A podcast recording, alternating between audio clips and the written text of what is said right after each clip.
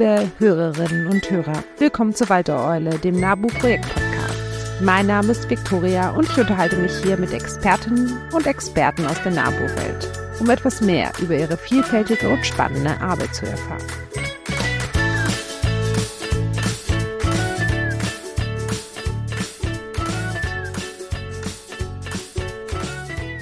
Hallo Stefan, ich freue mich, dass wir heute Zeit gefunden haben, miteinander zu sprechen und du uns etwas mehr über dich, deine Arbeit und vor allem das Projekt Kopfgazelle erzählen wirst. Magst du dich zu Beginn einmal vorstellen? Wer bist du und was machst du? Ja, hallo, schönen Dank, dass wir die Zeit haben, uns mal über exotisches Thema zu unterhalten. Mein Name ist Stefan Michel, ich bin ja, NABO-Mitglied seit irgendwann Anfang der 1990er, und bin die, ja, die letzten Jahre, letzten Jahrzehnte überwiegend in Auslandsprojekten des NABU aktiv gewesen und bin das auch noch. Wir haben ja den Bundesfachausschuss Internationales mit mehreren Arbeitsgruppen und ich bin da einer der Sprecher der Bundesarbeitsgruppe Eurasien. Unser räumlicher Schwerpunkt ist vor allem in den Ländern äh, Mittel- oder Zentralasiens und wir ja, berate einerseits natürlich wie alle Bundesfachausschüsse und Bundesarbeitsgruppen, Präsidium und Geschäftsstelle zu thematischen Fragen. Und eine Besonderheit unserer Arbeitsgruppe ist aber, dass wir selber auch Projekte durchführen und initiieren und größere Projekte gemeinsam mit der Geschäftsstelle. Genau, und du betreust ja quasi nicht nur das Projekt Kropfgazelle, sondern auch andere Projekte, die wir zum Beispiel in Eurasien haben. Ähm, zum Beispiel die Seigerlantilope und äh, den Schneeleoparden. Das ist korrekt. Ja, also Schneeleoparden, das, da ist natürlich der Schwerpunkt wirklich bei der Geschäftsstelle selber im Fachbereich Internationales. Da gibt es ja das Team für Osteuropa und Zentralasien und die äh, arbeiten dann mit der NABU-Filiale in Kirgistan zusammen und mit lokalen Partnern. Da ist ja BAG-seitig und auch meinerseitig ist das im Wesentlichen nur eine fachliche Beratung. Da sind wir nicht direkt in die Projektdurchführung eingebunden. Bei der Saiga ist das ein bisschen anders. Das haben wir äh, jahrelang als BAG betrieben und initiiert. Umweltbildung, äh, Aufklärung angefangen, als die Saigas so extrem gewildert wurden, äh, Anfang der 2000er. Äh, dann äh, gemeindebasierte Schutzprojekte entwickelt und haben das dann auch zum Teil ja professionalisiert mit hauptamtlichen Leuten und mit einer vernünftigen speziellen Projektförderung durch die Bundesgeschäftsstelle und insbesondere durch einen äh, privaten Großspender, der das Projekt seit Jahren unterstützt. Aber da sind wir trotzdem als BAG die Leute, die das äh, fachlich begleiten mhm. und die in dem direkten Kontakt dann mit den Leuten vor Ort sind. Und die Administration wird dann eben von der Geschäftsstelle gemacht. Genau, wunderbar. Ich wollte nur einmal zeigen, dass es ja quasi nicht nur die Kopfgazelle dein Thema ist, sondern du ja quasi sehr breit aufgestellt ist und quasi in Eurasien äh, ein bisschen zu Hause bist. Natürlich auch in Deutschland, aber dienstlich auch dort. Ja, ich habe ein paar Jahre oder viele Jahre eigentlich auch da im Wesentlichen gelebt und ein Schwerpunkt meiner Arbeit war immer äh, gemeindebasierter Schutz von Huftieren. Und äh, das habe ich zum Teil unabhängig vom NABU gemacht, aber wir haben es eben auch als Thema in die äh, Geschäftsstelle mit reingebracht, in den Bundesverband. Und äh, die Motivation, das äh, ist da auch ganz stark aus ja. dem Schneeleopardenschutz damals gekommen, weil es ja klar ist, Schneeleoparden kann es nur geben, wenn die genug zu fressen haben. Also muss man gucken, was passiert eigentlich mit den Beutetieren. Das sind die wilden Ziegen- und Schafarten im Hochgebirge und die werden von den Leuten gewildert. Also man versucht da Wege zu finden, um die Leute zu motivieren, nicht zu wildern und damit diese Hauftierbestände wieder aufzubauen, sodass die Schneeleoparden genug zu fressen haben. Und das ist dann ja ganz gut in die Arbeit des NABO auch integriert. Und dann hat sich wahrscheinlich über die Jahre das Spektrum erweitert, mit dem äh, ihr euch auseinandersetzt. Um nochmal einen Schritt zurückzugehen, magst du einmal deinen Weg zum NABU beschreiben, sowohl Haupt- als auch ehrenamtlich? Ja, gut. Ja, ich habe äh, schon in relativ früher Jugend angefangen, mich für Natur und dann auch entsprechend für Naturschutz zu interessieren. Und bin, äh, ich bin in der DDR groß geworden und bin da zu so einer äh, ja, ehrenamtlichen Naturschutzgruppe gekommen, die dann, dann, dann quasi bei der Naturschutzbehörde als ehrenamtliche Leute mit angebunden war und parallel dazu zu einer ornithologischen Fachgruppe beim damaligen Kulturbund. Habe dann äh, nach der Wende Biologie studiert und ja, diese Gruppen sind ja dann in den NABO oder in den BUND, je nach äh, Örtlichkeit, äh, haben die sich da integriert. Und dadurch bin ich eigentlich dann ja. mehr oder weniger zufällig zum NABO gekommen, weil die Leute, mit denen ich da zusammen was gemacht habe, eben beim NABO waren. Und äh, habe dann ja vor Ort während meines Studiums den lokalen NABO in Halle an der Saale inhaltlich auch unterstützt und habe da ehrenamtlich mitgewirkt. Wir haben da vor allem uns um Verkehrsprojekte und Trassenführungen gestritten und ähnliche Dinge. Und haben dann aber auch parallel als Studenten angefangen, äh, Arbeit im Ausland zu machen. Das gab sich dann die Möglichkeit, an einer Exkursion nach Zentralasien, nach Usbekistan teilzunehmen. Und hm. äh, da haben wir, ist ein kleines Projekt draus geworden und dieses kleine Projekt hat sich äh, dann bei der lokalen NABO-Gruppe anbinden lassen und äh, ist diesen Weg quasi in die internationale ehrenamtliche und später auch hauptamtliche Arbeit des NABU dann integriert worden. Ah. Genau. Und interessanterweise ist das ein Gebiet, wo es schon eigentlich Kopfgazell gab. Und äh, sozusagen die Art ist jetzt nicht so, dass sie jetzt erst später dazugekommen wäre, sondern die stand da schon mal ziemlich ja. am Anfang. Das ist sehr spannend, wie sich dein Lebensweg dann quasi zufällig äh, oder natürlich mit Glück und Fügung so gefügt hat, äh, für Kopfgazelle hin auf die wir ja heute auch eingehen möchten, ähm, dass äh, der Name der Kropfgazelle, das äh, kommt einem vielleicht im ersten Moment nicht so einfach über die Lippen. Dafür kann es äh, die Gazelle aber ja nicht. Das ist ja eigentlich ein, ein sehr spannendes Tier, äh, die kleinste Gazellenart. Ähm, kannst du, du hast schon vorhin ein bisschen beschrieben, wie es neben dem, dem Schneeleopardenarbeit zur Kropfgazelle in Arbeit gekommen ist. Kannst du vielleicht noch ein bisschen mehr darauf eingehen, wie kam der NABU drauf oder wie kam, soweit du es weißt, in deiner Sicht der NABU drauf, mit der Kopfgazelle zu arbeiten und dort ein Projekt äh, zu schaffen? Ja, Kopfgazelle, der Name, der ist ein bisschen irritierend vielleicht. Äh, es ist so, dass äh, die Böcke, die haben wirklich so ein kopfartige ja, Anhängsel am Hals, was dann auch während der Brunftzeit noch ein bisschen äh, sich vergrößert anspielt und wohl auch für die Laubgebung äh, damit zuständig ist. Ah. Wir haben auch einen schönen Einheimisch, also mehrere schöne einheimische Namen. Äh, Karakek, das heißt Schwarzschwänzchen oder äh, Jeran, das ist generell Gazelle, ein ganz verbreiteter Name. Also dieses Wort Jeran, das gibt es von der Türkei bis in die Mongolei in verschiedenen Ausspracheformen. Und wir nennen die eigentlich immer Jeran. Und äh, diese Gazellen, die sind eigentlich in Zentralasien, in diesen Wüsten, Halbwüstengebieten ganz weit verbreitet, beziehungsweise gewesen. Ja. Und das ist natürlich, wenn man in so einer Landschaft unterwegs ist, äh, ja, irritierend und bedrückend, wenn man die Tiere nicht zu sehen bekommt und wenn es sie nicht gibt. Und ich hatte damals halt in, äh, in Usbekistan in meinem ersten Projekt im Noratau-Gebirge und in den Vorländern, hatten die Leute erzählt, dass es da bis in die 70er Jahre hinein die Kropfgazellen noch gegeben hat und dass sie dann da quasi durch kommerzielle Jagd ausgerottet wurden, sie nachts mit Scheinwerfern da über die Wüste gefahren und haben die Tiere alle abgeschossen. Mhm. Interessanterweise hängt die Kopfgazelle auch mit dem Geparden zusammen, der ja im Iran äh, die letzten wenigen Tiere noch hat in Asien. Der kam früher auch in Turkmenistan bis nach Usbekistan rein, ist sogar Südkasachstan vor. Und der hängt auch ganz stark von der Kopfgazelle ab. Und dadurch, dass die Kopfgazellen ja. so dezimiert worden sind, hatten die Geparden da nicht mehr genug zu fressen. Ganz wesentlicher Grund des Aussterbens des Gepardens. Genau. Ja, dann habe ich äh, ja schon erzählt, dass ich mich für die Berghoftiere interessiert habe, wegen der Schneeleoparden. Habe in Tadschikistan dieses Berghoftierprojekt angefangen und bin dort auch von dem Direktor des Instituts für Zoologie damals auf die äh, Kopfgazelle gestoßen worden. Er hat mich dann gebeten, dass wir doch mal nach denen gucken, weil es in, in Nordtadschikistan mhm. äh, im Fergana-Becken eine isolierte kleine Population noch geben sollte und er nicht wusste, ob da noch was ist und ob wir mal gucken könnten und vielleicht ein Projekt initiieren, haben wir dann gemacht. Wir haben auch ein paar Gazellen gesehen und haben meinen ersten, die ich dann sagen, Freileben wirklich zu sehen bekommen habe.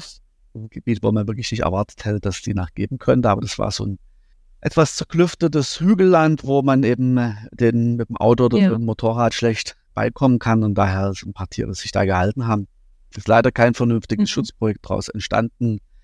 mangels Initiative vor Ort, wo wir da auch ein bisschen Geld reingesteckt haben und die unterstützt haben, die Leute, aber da ist nichts zustande gekommen. Ja. Genau, und äh, dann ist es schon gar nicht mehr weit bis nach Kirgistan. Das ist nämlich das Grenzgebiet zu Kirgistan. Und, und äh, ich habe auch in Kirgistan haben wir dieses Berg, äh, diesen Berghoftieransatz dann versucht stärker zu verfolgen. Also wir haben da quasi, ja, wenn ich mal kurz ausholen darf. Ja, sehr gerne. Äh, es gibt ja verschiedene Ansätze im Naturschutz und gerade im Artenschutz, die zum Teil auch ein bisschen kollidieren und wo es dann ja zum Teil auch Glaubenskriege gibt, was dann besser ist. Und zwar gibt es den stark auf Verboten und Abschirmung basierenden Ansatz und es gibt den Ansatz, man versucht die Leute einzubeziehen und möglichst äh, über eine Nutzung der Tiere ja. einen Anreiz zu schaffen. Nutzung, die muss nicht unbedingt heißen, man die Tiere nun aufisst. Den Schneeleoparden wird keiner aufessen und wenn man den, die, den Schneeleoparden totschießt und das Fell abzieht, dann sind sie auch weg und dann kann man sie auch nicht erhalten. Aber Schneeleoparden kann man zum Beispiel durchaus versuchen zu nutzen, indem man eben das Vorkommen der Schneeleoparden mit äh, Tourismus verbindet. Und ja. womöglich der Tourist auch eine Chance hat, den Schneeleoparden zu sehen. Ist aber schwierig, muss man schon äh, anerkennen, weil die Chancen, Schneeleoparden zu sehen und nicht so riesengroß sind. In meinem Leben, glaube ich, zweimal eingesehen. Und äh, da ist sozusagen das Potenzial begrenzt. Äh, bei Huftierarten ist das ein bisschen anders. Die werden in Deutschland ja auch äh, sehr massiv bejagt. Genau. Und da stellt sich natürlich schon die Frage, äh, wenn Huftiere einer regulären Bejagung in, ja, je nach äh, Sichtweise sehr guten oder überhöhten Beständen auftreten können oder auch nicht so guten Beständen, aber immerhin erhalten werden können, und äh, mit einem Jagdverbot die Tiere verschwinden, ob man nicht den Ansatz vielleicht ändern könnte. Und das haben wir halt mit den Berghoftieren dann gemacht und haben versucht, diese Wilderer zu legalen Jägern und Wildhütern zu machen. Ja. Dass die Leute sozusagen statt zu wildern, dadurch, dass sie ein Eigentumsrecht oder Nutzungsrecht haben, äh, motiviert sind, nachhaltig zu jagen. Ja, und die Bestände wieder aufzubauen. Alternative anzubieten ja eben nicht eine Alternative, sondern äh, das, das, ist, der, das ist eben der Unterschied zur Alternative. Ja. Es geht nicht um eine Alternative, sondern exakt um die Nutzung des Objektes. Ja, ja. das Sachen Anreiz zu schaffen. Äh, das ist der Ansatz, den wir im NABU zum Beispiel auch vertreten, wenn es um Bioprodukte geht. Sagen, ja. kauf mehr Bioprodukte, kauf Bio-Schaffleisch, kauf Bio-Rindfleisch, damit die Bauern einen Anreiz haben, äh, auf Bio umzustellen und die entsprechenden. Tiere auf der Weide zu haben oder die entsprechenden Sträubsbäume auf der, äh, auf der Sträubswiese zu erhalten, statt sie abzuholzen. Und der gleiche Ansatz ist der, dass wir sagen, okay, äh, wir nutzen ein paar Steinböcke, damit Steinböcke auf dem Berg sind. Und diesen Ansatz, der hat sehr gut funktioniert. Den haben wir auch in Kirgistan dann eingeführt, allerdings äh, okay. so ein bisschen, ja, ursprünglich außerhalb des NABO, haben wir aber dann in den letzten Jahren auch immer mehr beim NABO mit integriert. Der NABO hatte stärker diese diesen Ansatz über eine Wildhütertruppe, quasi den Wildern, Wilderern Angst einzujagen und sie da am Wilder, Wildern zu hindern. Das kann man auch machen. Hallo. Aber das setzt natürlich eine unheimliche Präsenz voraus in der Fläche. Und und natürlich Personal. Genau, das ist eigentlich nicht machbar. Wir hatten damals vier Leute in der Gruppe Bars, die quasi gegen Wilderer gearbeitet haben. Inzwischen sind es noch ein paar mehr. Zwei Teams, die parallel arbeiten. Aber gleichzeitig hatte ich damals in Tadschikistan in fünf Gebieten mit ein paar hunderttausend Hektar jeweils zehn, zwölf Leute, die freiwillig ihre Tiere geschützt haben und die selber vorher Wilderer waren. Also sozusagen erstmal die ah. Wilderer, die haben nicht mehr gewildert und gleichzeitig wussten die, wie es geht und haben die anderen Leute nicht, nicht rangelassen. Und gleichzeitig hat das ganze Dorf auf die geguckt, ob sie ihr Verbre Versprechen nun auch einhalten oder ob sie ja heimlich doch ab und zu mal ein Tier schießen. Das hat ziemlich gut funktioniert und den Ansatz haben wir dann eben auch in Kirgistan versucht mit zu integrieren. Funktioniert das auch erstaunlich gut. Und äh, damit komme ich jetzt wieder zur Kopfgezeile zurück und äh, da bin ich natürlich im Kontakt mit äh, Leuten von der Akademie der Wissenschaften. Unser Partner ist der Askar ja. David Backhoff, das ist ein Zoologe. Mhm mit dem bin ich drauf gekommen, dass es ja eigentlich äh, in Kirgistan im Issyk-Kul-Becken, also um diesen Hochgebirgssee Issyk-Kul herum, wo auch unsere Schneeleopardenaktivitäten zum Teil stattfinden, dass es dort ja. in diesen Halbwüsten der Hochlagen eigentlich auch Kropfgazellen gegeben hat. Er ist eigentlich mehr oder weniger zufällig mal auf einer Reise drauf gekommen und da hat er dann so erwähnt, ja, hier vor ein paar Jahren hätte er hier noch zwei Kropfgazellen. Aber wäre nichts mehr da. Dann haben wir das ein bisschen weiter diskutiert und weiter gesponnen. Und so sind wir quasi von den äh, Wildziegen und Wildschafen auf die Kropfgazelle gekommen. Die spielt natürlich für den Stehleoparden keine Rolle. Aber gehört da auch mit ins Ökosystem und haben uns dann überlegt, was kann man jetzt machen, um die, ja, die Art da auch wieder hinzubringen und den, die Fauna zu vervollständigen. Genau, deine Beschilderung zeigt ja auch, man kann ja nicht isoliert quasi sich einem Projekt widmen, sondern es hängt alles ein bisschen mit zusammen. Man kann, man muss mit den Leuten vor Ort zusammenarbeiten. Es ist alles ein Ökosystem, wie auch sonst alles ein Ökosystem ist. Ähm, genau. Wie würdest du das Projekt quasi skizzieren? Was sind die Maßnahmen? Ähm, was, äh, wie, wie, kann man sich die Arbeit äh, grob vorstellen? Magst du das einmal schildern? Ja, na gut, das erste, was wir dann gemacht haben, ist, dass wir im zeitigen Frühjahr 2015 uns, äh, also Askar David Bakov und ich, haben uns äh, potenzielle Gebiete mal angeguckt, da in, in der Region, wo man unter Umständen die Zellen wieder hinbringen kann. Es gibt ja da ein paar Voraussetzungen, die gegeben sein müssten. Äh, wir haben uns so vorgestellt, es muss was sein, was einigermaßen geografisch abgegrenzt ist. Einerseits, dass die Gazellen da möglichst auch erstmal bleiben. Und zum anderen auch, dass man sozusagen ein Gebiet hat, was man, wo man einen, ja, einen Raum hat, mit dem man arbeitet. Ja, und äh, möglichst dann Dörfer, die man da zuordnen kann, die das Gebiet nutzen, wo man dann versucht, die entsprechende Dorfbevölkerung da auch zu motivieren, ein gewissen, gewisses Eigentümergefühl oder ein gewisses Verantwortungsgefühl da zu entwickeln. Haben das auch mit einem Bekannten mitdiskutiert, der, der ist eher so im Bereich Falknerei, äh, nicht so ein Jagdfreund, aber eher so für Falknerei und dann für so klassische kirgisische Kultur und äh, der hatte ein großes Interesse daran, dass die Gazelle wieder da ist. Und der stammt aus der Region und hat da Beziehungen in das Dorf und hat da, sein Vater hatte auch ein, ein relativ ansehnliches Stück Land, hat damit sozusagen mhm. auch erstmal ein bisschen die Hand drauf. Und da haben wir dieses Gebiet uns ausgesucht. Das ist am Südufer des Issyk-Sees, haben wir nach Norden hin quasi den See als einerseits Barriere, andererseits als Wasserquelle. Der See, der ist zwar leicht salzig, aber die Kropfgazellen, die können auch mit einem gewissen Salzgehalt ganz gut. Damit haben wir schon mal nicht das Risiko, dass die Tiere gezwungen sind, an irgendeine kleine Wasserstelle zum Trinken zu gehen, wo ja. sie dann vielleicht von Wilderern erlegt würden. Die haben das ganze Seeufer da als Wasserstelle, wenn man da die Gazellen mal haben.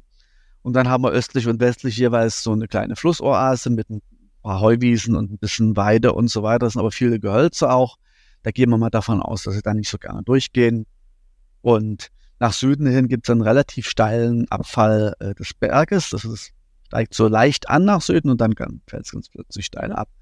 Was man da auch annimmt, dass das Relief erstmal nicht so attraktiv für die Gazellen ist, da aus dem Gebiet rauszulaufen. Können es natürlich, sollen sie auch irgendwann sich ausbreiten. Genau, das haben wir uns angeschaut, haben geguckt, wie da die Vegetation einigermaßen ausreichend ist, um die Gazellen zu ernähren, ob das Gebiet eben auch faktisch geschützt werden kann. Genau.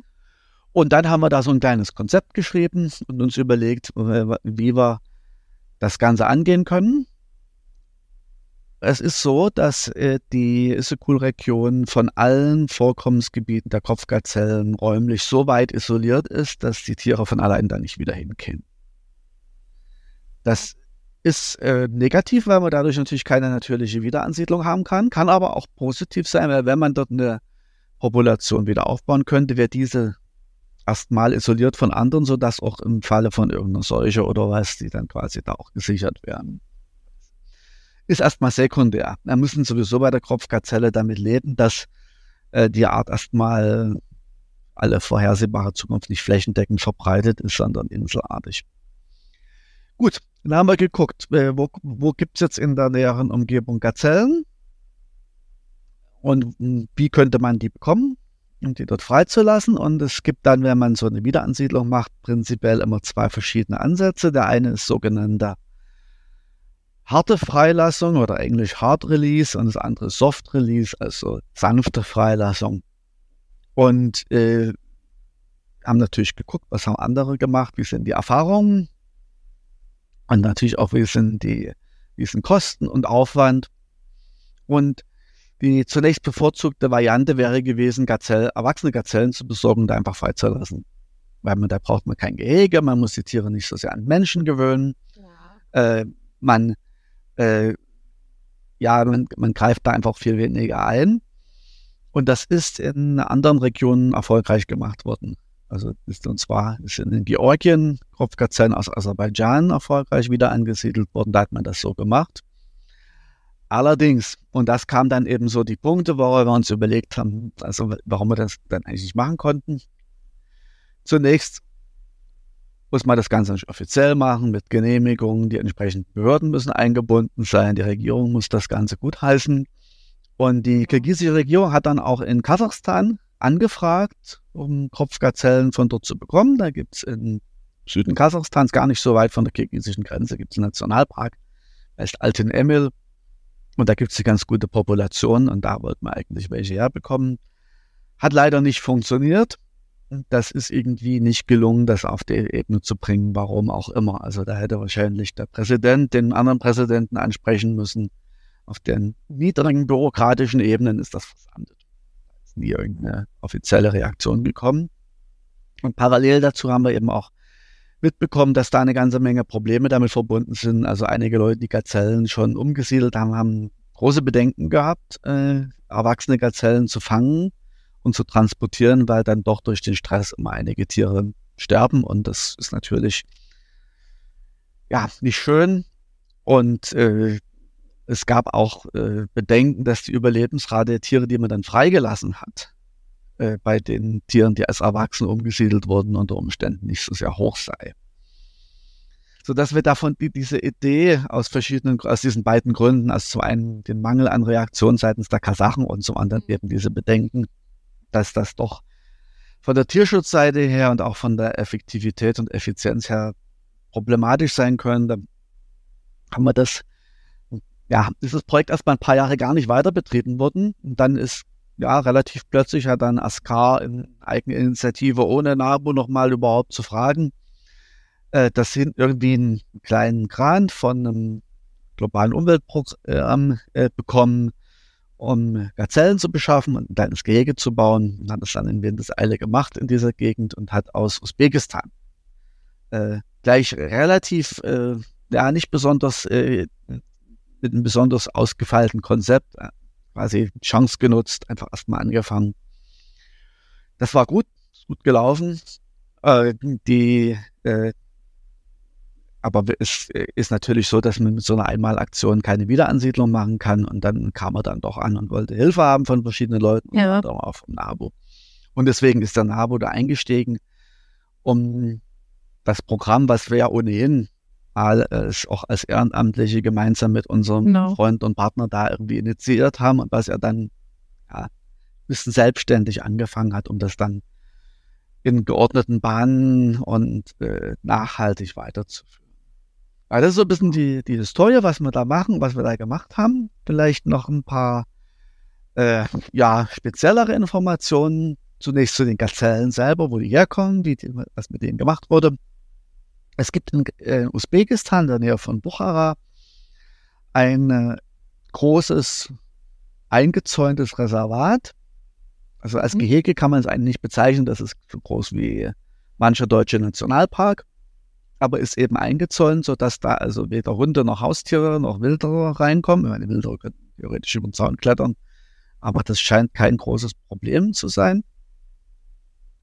Und äh, dort leben diese Kopfgazellen und die Idee dieses gezäunten Reservates war immer, dass man die für Wiederansiedlung verwendet. Das ist in Usbekistan sehr wenig gemacht worden. Ja.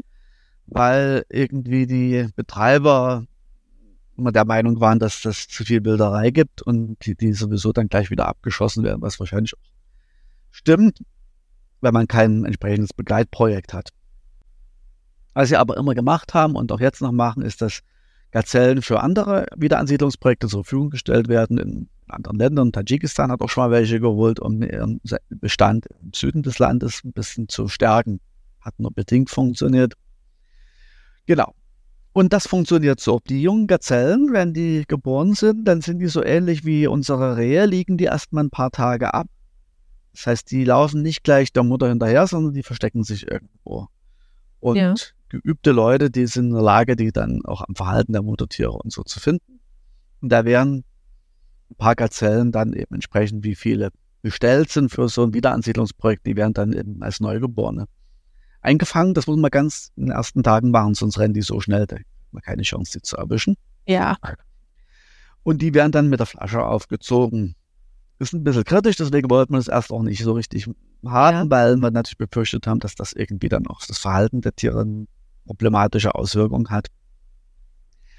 Die Erfahrung ist aber trotzdem damit besser als mit dem Fang von Alttieren. Das ist einfach so, was die Experten, äh, die mit Kopfgazellen Wiederansiedlung gearbeitet haben, alle sagen, in der Region zumindest, in anderen Regionen, genau. das anders sehen. Genau.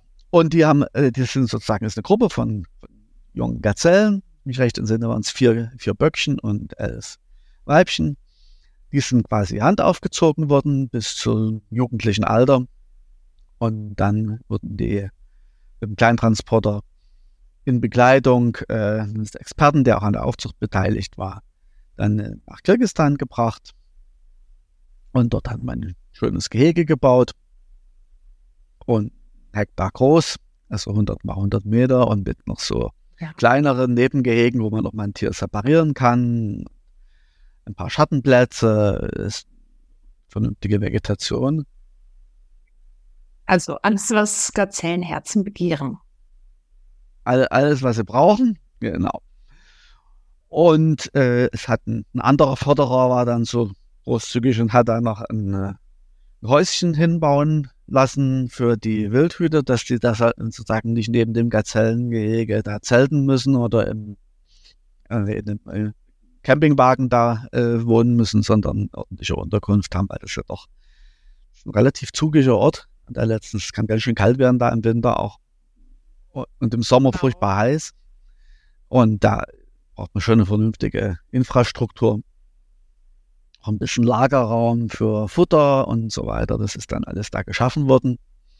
Und genau, äh, das hat sozusagen ganz gut funktioniert.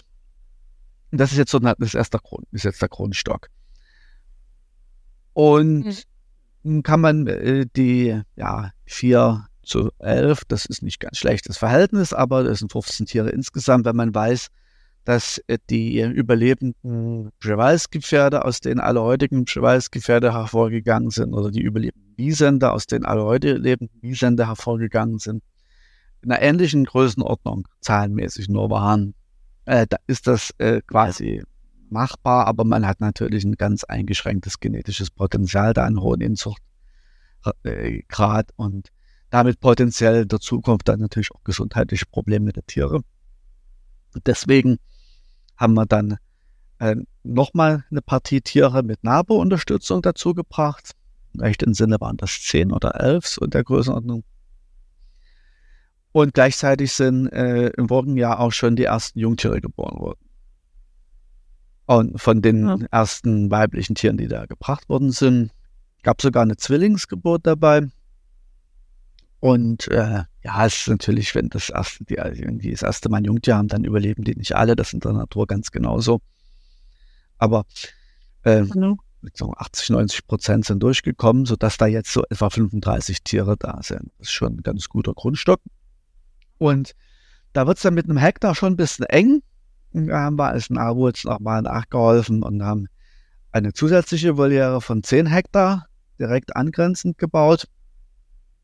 Und jetzt, ja, jetzt muss man gucken, wie wir das Management da der ganzen Sache weiter betreiben. Ist natürlich nicht das Ziel, die da dauerhaft im Gehege zu halten. Zumal die sich natürlich, wenn das alles gut geht, auch ziemlich explosionsartig vermehren können. Komm, ja. Genau.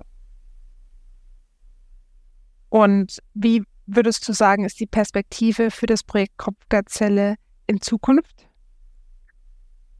Also die Perspektive ist natürlich, was wir da wollen, ist, dass sich in diesem Gebiet, das ist ein paar tausend, auch ein paar tausend Hektar groß, diese Gazellenpopulation erstmal etablieren kann.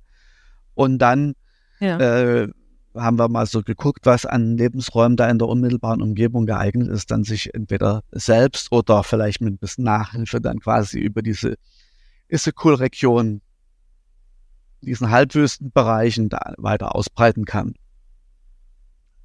wird man sehen, wie gut das funktioniert. Es gibt da auch Landwirtschaftsflächen und ich weiß aus Georgien und Aserbaidschan, dass da, vor allem Aserbaidschan, dass es da auch ein ja, Nörgelei gibt unter Landwirten. Landwirte nörgeln immer über wildlebende Tiere äh, und da äh, Schäden vermutet werden der Landwirtschaft, aber das die kleinen Gazellen, die in keinen großen Zahlen vorkommen, das ist nicht mhm. besonders mhm. relevant. Das sind eigentlich auch ein Sympathieträger. Da sind unsere kirgisischen Partner optimistisch, dass das kein großes Problem ist. Größeres Problem könnte sein dann, dass in Regionen, die von dem Auswilderungsgebiet weiter entfernt sind, Nordufer des Sees, dass da ein ziemlich starker Urbanisierungsgrad ist, also die, wirklich die Siedlungen sich ausbreiten, da ist viel auch so Massentourismus. Aus, gleichzeitig äh, wird zunehmend auch äh, Land be wieder bewässert für Obstbau. Das ist alles sozusagen dann in der Regel eingezäunt, da haben die Gazellen da nichts zu holen. Aber es ist erstmal genug Platz, äh, dass sozusagen sich da durchaus eine selbsterhaltende Population auf die Dauer entwickeln kann. Das ist die Idee dahinter. Und äh, es soll mhm. da, wo das Auswilderungsgehege ist, soll eine Art Schutzgebiet eingerichtet werden, äh, was quasi staatlich anerkannt ist, aber von der von einer gemeindebasierten Gruppe dann betrieben werden soll genau. von einem Verein. Genau, dann, das ist sozusagen so die, die Idee, wo es hingehen soll. Ob man die Gazellen irgendwann auch mal jagdlich nutzt, das ist noch ein offenes Thema. Also äh, generell, ich meine, wir nutzen Rehe in Deutschland auch jagdlich, sogar ziemlich massiv, die sind auch niedlich. Und äh, also da ist nicht kein grundlegendes äh, Problem, aber man muss dann sehr gut überlegen, mhm. ob das der Erhaltung der Art nützt oder, oder die befördert, sonst braucht man es nicht machen. Ja, also wenn man sozusagen dadurch einen Anreiz schaffen, dass die Leute die Gazellen quasi als was Wertvolles sehen und dann da besser drauf achten und es dafür die Jagd braucht, dann würde ich mich da nicht dagegen sträuben. Wenn die Leute ohne Jagd die gleiche Motivation haben, braucht man keine Jagd einführen. Ähm, und dass es mal so viel zu viele Gazellen wären, dass man sie jagdlich regulieren muss, halte ich für nicht so wahrscheinlich, weil eben das sozusagen nicht so isoliert ist, sondern es ist schon möglich, dass die Gazellen sich dann auch in ein größeres Gebiet ausbreiten können. Und bis das mal gesättigt ist, das werden wir ja. wahrscheinlich nicht erleben. Aber man weiß es nicht. Ne? Also bei der Saiga-Antilope in Kasachstan, da hatten wir vor vor zehn Jahren Angst, dass die Art aussterben könnte und jetzt äh, ist mal an, vor 20 Jahren haben wir schon mal Angst gehabt, dass er aussterben könnte, dann haben wir vor zehn Jahren wieder Angst gehabt. Und jetzt sind wir bei einem Bestand, der äh, in, in, die Millionen geht, wo die mhm. äh, Konflikte so de dermaßen zugenommen haben, dass äh, die kasachische Regierung meint, die Bauern befrieden zu müssen, indem ganz viele Tiere abgeschossen werden. Äh, bei der Kropfgazelle wenig wahrscheinlich, aber trotzdem solche Arten, die haben Potenzial, sich schnell zu vermehren, wenn es ihnen gut geht. Und das hofft man ja, dass es ihnen da gut geht. Genau, das ist so die langfristige Perspektive. Die kurzfristige Perspektive ist die, dass wir natürlich jetzt irgendwie von dem ja. von der Gehegehaltung dann irgendwann zu einer wildlebenden Population kommen müssen.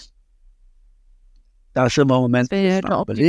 Hängt noch ein bisschen davon ab, wie viel Geld wir über unsere Spendenakquise äh, reinbekommen eigentlich brauchen wir äh, schon mal noch mal einen ganz schönen Batzen, weil jetzt haben wir mit ungefähr genau. 25, äh, reich, reichlich 20 Tieren quasi angefangen. Also wir haben quasi einen Grundstock von reichlich 20 Tieren als genetischen Grundstock. Das ist noch ein bisschen dünn. Wir wollen das jetzt noch mal aufstocken und noch mal Tiere aus Usbekistan holen, möglichst in der kommenden Saison. Und äh, wir müssen eventuell auch nochmal überlegen, wie wir das äh, für die Auswilderung alles gut vorbereiten können. Also wenn man jetzt schon die sanfte Entlassung in die Freiheit macht, dann sollte die auch wirklich richtig sanft passieren. Und da äh, wäre es sozusagen sinnvoll, wenn die Tiere, die man freilassen will, wenn man die quasi in ein extra Gehege separieren könnte von, von der restlichen Herde. Und dann macht man irgendwann dieses Gehege auf, gibt denen weiterhin auch noch Futter im Gehege und die können sozusagen rein und rausgehen, wie sie wollen. Irgendwann haben sie vielleicht keine Lust mehr zurückzukommen. Und da wir jetzt, das wäre optimal, aber wir sozusagen dieses ein Hektar äh, Gehege, wo man relativ intensiv auch managen kann mit Absperrmöglichkeiten, das ist da nicht so richtig gut konfiguriert dafür. Und dieses 10 Hektar Gehege nur für eine kleine Auswilderungsgruppe zu nutzen und den ganzen Rest, also sozusagen den Grundstock der Zucht dann in diesem 1 Hektar, äh, also für Zooverhältnisse immer noch riesig wäre, aber wenn wir wollen ja quasi naturnahe Verhältnisse da schon in der Haltung haben, das wäre dann ein bisschen eng. Ne? Und deswegen brauchen wir eigentlich noch ein zusätzliches Gehege, äh, was wir dann für die Auswilderung nutzen können, was auch so konfiguriert sein sollte, dass die Tiere, bevor man das Tor aufmacht, einen Blick in die weitere Landschaft haben. Äh, sozusagen schon sehen. Und damit es dann natürlich auch nicht so ganz fremd auf die Gazelle wirkt. Genau. Sehen, wo sie dann hinlaufen können. Und das, was wir jetzt an Gehegen haben, die liegen relativ geschützt. Das ist auch ganz gut. Dadurch werden sie nicht gestört, blickgeschützt. Und äh, die Tiere haben da, sind da nicht in irgendwelchen Haustieren mit Hunden und so weiter konfrontiert. Aber durch den Nachteil, wenn man sie von da rauslässt und sie dann da weglaufen, dann verlieren sie sofort ihre bisherige Heimat aus dem Blick. Das sind so die Feinheiten, die man beim Design da immer, äh, ja, haben die Kirgisen das leider ein bisschen ad hoc alles gemacht. Das hätte man vielleicht von vornherein ein bisschen besser planen müssen. Aber gut, das ist natürlich auch ein Prinzip von uns, dass wir als NABO unseren lokalen Partnern auch nicht jeden Schritt vorschreiben wollen und müssen und können. Und dann war aber manchmal dann auch noch eine Situation haben, wir sagen, okay, das hätte man vielleicht ein kleines bisschen anders, effektiver machen können. Äh, tut nichts zur Sache, äh, weil was wir jetzt haben, äh, Effektar und die Absperrgehege, die brauchen wir ohnehin und das macht in jedem Fall Sinn, für die Freilassung noch ein zusätzliches Gehege zu haben. Das ist sozusagen dann nochmal eine Sache, wo wir eben auch Spenden brauchen, um das bauen zu können. Und da sollen. Zum Beispiel ja auch Futter. Ja, wobei, also klar, Futter, äh, das stimmt, das muss auch noch, äh, die kriegen halt Luzerneheu und ein bisschen Kraftfutter. Ist umstritten, aber äh, funktioniert gut, hat keine Verdauungsstörung, nichts. Und ein paar Möhren, interessanterweise, mögen sie auch. Und die haben natürlich dann dort auch die natürliche Vegetation in diesen Gehegen, die sie mitnutzen. Aber äh, die verteilen sich natürlich auf eine viel größere Fläche in der Natur. Und es ist also nicht so, dass da, äh, dass ich zehn, zehn Gazellen auf zehn Hektar oder sowas, das funktioniert natürlich nicht. Vielleicht zwei Gazellen auf 100 Hektar. Also die müssen sich dann schon äh, mehr verteilen ja. können. Deswegen müssen wir die im Gehege ordentlich zufüttern. Ja, und die Idee ist dann, äh, dass wir vielleicht jetzt sogar schon im kommenden Frühjahr, wenn wir das einigermaßen baulich hinbekommen, äh, wird erwogen, die ersten Tiere freizulassen. Eventuell ist man dann äh, ja, Weibchen mit relativ neugeborenen Jungtieren dann freilässt, sodass die dann ja, auch zu einer Zeit, wo sie sich natürlicherweise nicht über so große Distanzen bewegen, dann allmählich das Gelände erkunden können und dann auch genug Zeit haben, auch genug Nahrung zu, zu genug Vorräte zusammenzubekommen, dass sie dann auch ja. den nächsten Winter kommen. Genau, wenn du hast es ja jetzt immer an verschiedenen Stellen schon mal angeschnitten. Es ist äh, ein bisschen die Unwägbarkeit, wie sich die Population entwickelt, äh, die Zusammenarbeit mit dem Partner. Aber was sind für dich andere oder noch weitere Herausforderungen in der Arbeit, die euch eventuell jetzt gerade das Leben schwer machen? Ja, schwer, Leben schwer machen würde ich nicht, aber es ist natürlich bei jedem Wiederansiedlungsprojekt hat man ja. das Problem, die Tiere sind ja nicht ohne Grund ausgestorben. Und äh, wenn die Art einmal weg ist, ist es immer ganz schwer und auch oft ein bisschen spekulativ, was nur die eigentlichen Ursachen sind. Äh, wir gehen von der Annahme aus, mhm. dass die Ursache die Wilderei ist. Also die, die Hauptursache. Man kann sich an sich nicht ganz sicher sein, ob nicht andere Faktoren auch eine Rolle spielen. Und es ist halt so, dass äh, Kirgisistan ist ein Land, was massiv auf ja. basiert. Äh, Fleisch ist ein ganz wichtiges Nahrungsmittel, kulturell extrem etabliert. Also was für den Deutschen das Brot ist, das ist für den Kirgisen das Fleisch. Und damit hat man einen unheimlichen, und, und es kommt dazu, dass die Viehzucht ein Sektor ist, der sich ziemlich gut. Der staatlichen Kontrolle, Regulierung und Besteuerung entzieht. Das heißt, es ist ein großer Anreiz da, wenn man quasi Geld übrig hat, das auch gegebenenfalls in Vieh zu investieren. Und ja, Weideland kostet nicht viel zu nutzen. Ist, äh, die Leute müssen da zwar eine Gebühr bezahlen, aber das ist auch schlecht kontrollierbar. Außerdem, die Leute, die es kontrollieren müssen, stammen dann aus demselben Dorf wie die Tierhalter. Haben da keine Lust, sich mit ihren Leuten anzulegen. Und Bauern sind ja nicht unbedingt immer so einfach, wie wir in Deutschland ja auch wissen. Und deswegen haben wir da natürlich einen sehr starken, ja. sehr starke Nahrungskonkurrenz äh, mit den Haustieren. Und unsere Hoffnung ist die, dass wir jetzt sagen, okay, wo, wo 10.000 Schafe satt werden, da werden auch noch 100 Gazellen satt. Kann funktionieren. Die Gazellen sind auch mobiler als die Haustiere. Und dadurch haben wir da gewisse Chancen. Aber man muss da eben drauf gucken und versuchen, dort in dem Bereich, wo wir die freilassen, vielleicht auch irgendwie zu regulieren. Das ist auch nicht so ganz einfach, ne? weil da, ja, wissen wir ja, wenn man den Bauern ein paar Cent oder Dortien wegnimmt, dann wären sie böse. Und das kann sagen nur aufgrund von freiwilligen Vereinbarungen irgendwie funktionieren. Und das ist eben, die Schwierigkeit ist die, dass äh, in dem Moment, wo Haustierhaltung stark äh, mit Zufütterung funktioniert, das in Kirgisistan glücklicherweise bisher weniger der Fall ist, aber wenn das kommt, ja, wenn die Bauern quasi Futter anbauen, dann ihre Schafe dann zufüttern, dann können sie ja quasi die natürliche Vegetation ja. komplett zerstören. Also dann hängen sie von der natürlichen Vegetation nicht mehr ab. Also ja, das ist also bei uns in Deutschland ist die Situation völlig andere. Da haben wir ja kaum eine Weidetierhaltung und wenn, dann haben sie aus Naturschutzgründen und mit Subventionen und so weiter. Aber ja, dort ist quasi die Weidehaltung die Grundlage.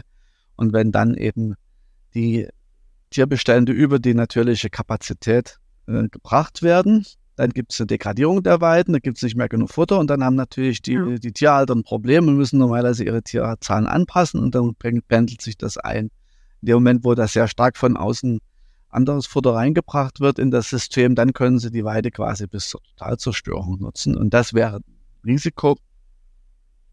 Ist in dem Bereich nach meinem Eindruck bisher nicht so akut, aber das ist ein potenzielles Problem.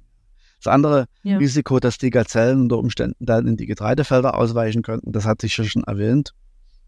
Das würde natürlich den Gazellen eine gewisse Entlastung bringen im Falle einer sehr starken Überweidung der natürlichen Weiden. Und nach unserer Rehe ja auch so. Aber äh, man muss natürlich auch bedenken, das ist eine ziemlich äh, aride Landschaft und äh, da ist sozusagen dann ein Teil, ganzer Teil genau. der, des Jahres auf diesen Getreidefeldern auch nicht viel zu fressen zu finden für, Tiere. Also das ist, ist, das sind Sachen, die weiß man auch noch nicht so genau. Generell sind die Kropfgazellen nicht so extrem anpassungsfähig, dass sie jetzt irgendwie so eine Agrarlandschaften wie unsere Rehe besiedeln würden. Aber es kann sein, dass das ein Wildereieffekt ist.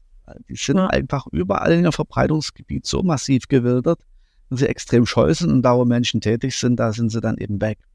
Ja, ich habe aber dieses Jahr in Georgien diese wieder angesiedelten Gazellen gesehen und die ließen sich sehr schön vom Auto aus fotografieren, haben da natürlich Verhalten gezeigt, sind, sind noch nicht weggerannt. Und ich bin natürlich nicht auf die zu, ich bin auf der Straße geblieben. Ne? Also das ist sozusagen vorhersehbar für die Tiere.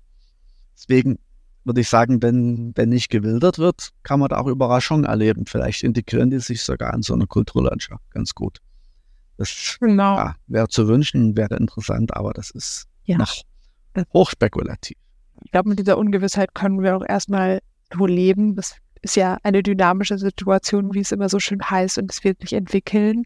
Und wir sind auch gespannt auf alles, was da kommt. Äh, äh, denken wir oder kann mir gut vorstellen, dass wir in den nächsten Monaten und Jahren auch immer weiterhin nochmal zu Kopfgazelle berichten werden. Ähm, was schätzt du denn an deiner Arbeit persönlich besonders sehr? Was äh, macht dir besonders Freude und was äh, sind für dich quasi deine Highlights? Es ist gar nicht so einfach zu sagen. Natürlich ist, war im letzten November vor Ort und habe auch das Gehege besucht und das ist natürlich einfach toll, da die Tiere zu sehen. Das ist, das ist ein Highlight und ich gebe auch zu, weil es ja nun auch nicht ganz emotionslos, dass natürlich diese relativ ja. sich verhaltenden Tiere natürlich irgendwie sind einfach auch niedlich, das muss man wirklich so sagen. Die sind sympathisch, große Augen und lange Wimpern. Äh, kann ich mich nicht erzählen? Ja, ich, äh, da kann ich nur zustimmen. So geht's äh, mir auch. Ja, aber äh, was für mich ein, wirklich auch ein Highlight war, war natürlich war den, den Tierpfleger da zu treffen. Das war ein sehr äh, engagierter, super interessierter junger Mann aus einem der Nachbardörfer. Sehr bescheiden. Das ist auch eine tolle Sache, sowas. Also wenn man dann sieht, dass da Leute sind, die ja, kleine Kinder waren, als man das erste Mal darüber nachgedacht ja. hat. Und jetzt da sich voll engagieren, also das, das macht Spaß, sowas zu sehen. Und natürlich wirklich zu sehen, dass so eine Tierpopulation äh, wieder aufgebaut werden kann und oft hängt da ja ein ganzes Ökosystem dran. Also man kann da wirklich äh, zum Teil mit wenigen Stellschrauben eine Menge erreichen. Ne? Aber muss sich eben dabei auch bewusst sein, dass die ganzen Sachen auch fragil sind. Jeder Naturschutzerfolg, der kann auch in wenigen Jahren wieder kaputt gehen oder es kann irgendwelche Entwicklungen passieren, die dann die dort aufgebauten Strukturen wieder zerstören. Aber oft bleibt dann was oder die Leute versuchen irgendeinen Neuanfang dann wieder in einer anderen Form. Also ja. Als wir über die Entstehung des Projektes gesprochen haben, hast du ja auch erzählt, wie sowohl wir quasi von außen ähm, die Initiative und die Idee eingebracht haben, als auch vor Ort dann später, als das Projekt kurz aussetzen musste, ähm, auf eigene Faust wieder Initiative und Leben reingebracht wurde von den Projektpartnern vor Ort. Und das ist auf jeden Fall sehr schön zu sehen, wie sich das so gegenseitig befruchtet und man dann irgendwann erntet, was man gerettet Ja, das ist auch nicht, also das, das, wir haben da schon einen, einen, guten Kontakt und so weiter. Und äh, ja. das ist eine lokale Initiative und lokales Interesse da. Und ich hatte eigentlich damals, als wir dann aus Kasachstan da keine Rückmeldung bekommen haben und die Experten so negativ waren über diesen Vorschlag, Erwachsene Tiere zu transferieren, hatte ich eigentlich gedacht, dass wir das erstmal keine Chance haben. Und das hat mich total gefreut eigentlich, dass Ascarda äh, selber Geld gesucht hat und äh, ja. angefangen hat. Äh, er hätte vielleicht gleich äh, zu uns kommen können und sagen können, pass mal auf, ich fange hier an und mach das. Äh, könnt ihr mir nicht helfen und noch was dazugeben und dann mit einer Kofinanzierung ist die Chance, einen Grant zu kriegen, ja auch größer. Hat er nicht gemacht aus was weiß ich, Bescheidenheit, Zurückhaltung, hm, äh, wollte da auch nicht nerven. Das ist auch so ein bisschen sein Stil, da erstmal ja. selber zu versuchen und dann erst zu kommen, wenn es wirklich drückt. Äh, ja, die Leute, mit denen man arbeitet, die sind alle, haben alle ihren speziellen Charakter und äh, so diese Mischung aus Eigenengagement und Bescheidenheit, das ist ja nun nicht gerade eine schlechte Mischung, aber es kann eben für uns als NABU dann manchmal äh, dazu kommen, dass wir dann irgendwie an einem Punkt dann um Hilfe gebeten werden und sagen, Mensch, das ist eine tolle Sache.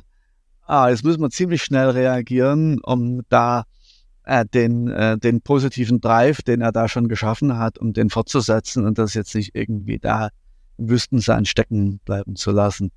Ach, das ist vielleicht, das ist ein bisschen, ja, das ist so eine Mischung, würde ich sagen, eigentlich aus Erfreulichem und Herausforderung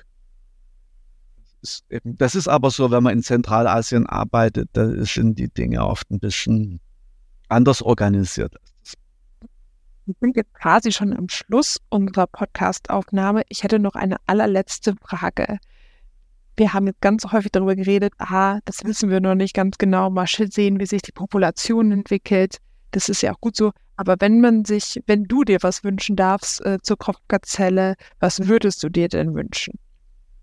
Ich wünsche mir, dass wir in zehn Jahren in dem äh, Auswilderungsgebiet, also zwischen den erwähnten beiden Flüssen und äh, dem Berg und dem Sekulsee, dort eine Population von ah, sicherlich um die 100 freilebenden Kopfgazellen haben, die so allmählich ihre Exkursionen auch ins Umland machen. Das ist so die Vorstellung, die ich habe, wie das aussehen kann. Vielleicht ist zehn Jahre auch zu bescheiden und das haben wir schon in fünf Jahren. Ah, Mal gucken. Wir nehmen auch fünf Jahre, aber zehn äh, wären auch wunderbar. Dann, Stefan, ich danke dir sehr herzlich, äh, dass du dich bereit erklärt hast, äh, über deine Arbeit und äh, die Kopfgazelle zu berichten. Vielen, vielen Dank für den Einblick.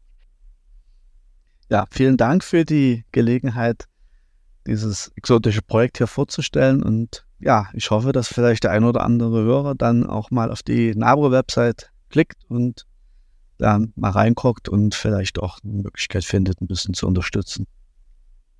Weitere Informationen zu unseren Projekten finden Sie auf unserer Website nabo.de/slash Erfolge. Rückmeldungen, Fragen oder Anregungen sind willkommen. waltereule.nabu.de ist die Adresse hierfür.